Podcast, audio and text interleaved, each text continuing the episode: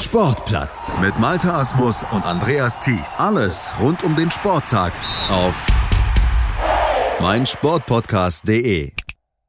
Hallo und herzlich willkommen zum Sportplatz auf meinsportpodcast.de, sagt Malte Asmus. Der erste Wettkampftag der Kurzbahn-WM der Schwimmer in China ist vorbei und wir blicken hier beim Sportplatz auf meinsportpodcast.de zurück auf die ersten Medaillenentscheidungen und die vielen mit vielen Rekorden, denn das Becken in Hangzhou ist offenbar verdammt schnell.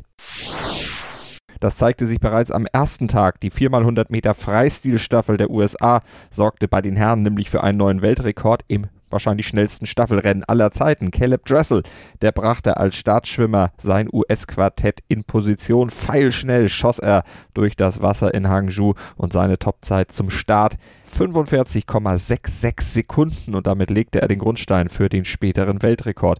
Der steht jetzt bei 3 Minuten 3 Sekunden und 3 Hundertstel und damit 27 Hundertstel unter der alten Bestmarke. Und die konnten auch die Russen auf Platz 2 noch unterbieten, angeführt von Wladimir Morozov, blieben sie aber dann doch am Ende 800 hinter den USA zurück. Bronze ging an Brasilien. Und auch über 200 Meter Freistil gab es einen Weltrekord bei den Herren. Daya Seto, der flügte mit einem Wahnsinnstempo durch das WM-Becken und schlug in 1,48,24 an. Damit entriss er Chet Leclos nicht nur die alte Bestmarke, sondern verwies ihn am Ende auch auf den Silberrang. Leclos, der hatte sich zwar gegen die Niederlage noch gestemmt, war Seto auf den letzten Bahnen noch einmal bedrohlich nahe gekommen. Am Ende betrug sein Rückstand aber 800. Bronze ging an den Lokalmatadoren aus China, an Li Zuhao. Und auch aus deutscher Sicht gab es einen Rekord zu feiern, der allerdings nicht für eine Medaille reichte. Die deutsche 4x100 Meter Freistilstaffel der Damen landete im neuen deutschen Rekord mit 3,33,27 auf Platz 6. Damit hatten sie ihren deutschen Rekord aus dem Vorlauf noch einmal um eine weitere Sekunde gedrückt. Die Medaillenränge waren aber trotzdem außer Reichweite. Die US-Damen holten den WM-Titel vor den Niederlanden und China. Über 200 Meter Freistil der Damen gab es keinen neuen Weltrekord, aber dafür eine relativ dicke Überraschung. Die junge Australierin Ariane Titmus, die siegte dort nämlich vor Mallory Camerford und Femke Hemkerk. Für die Titelverteidigerin Federica Pellegrini reichte es am Ende nur zum undankbaren Platz 4.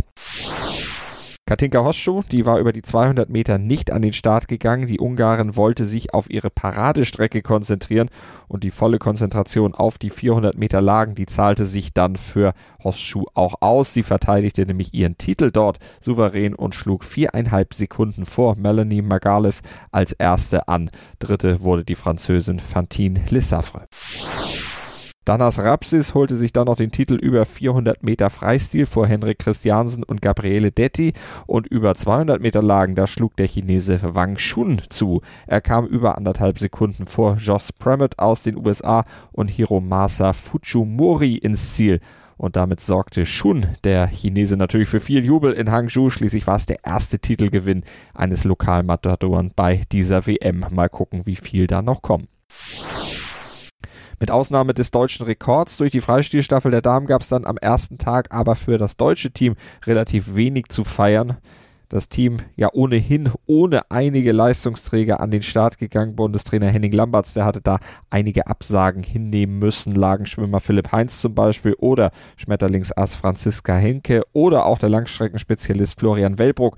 Die fehlen allesamt, weil sie entweder angeschlagen sind oder aber andere Wettkampfschwerpunkte setzen wollen. Insgesamt sind nur acht Frauen und sieben Männer im DSV-Aufgebot. Marco Koch und Sarah Köhler dabei wohl die aussichtsreichsten Kandidaten in den nächsten Tagen auf Edelmetall.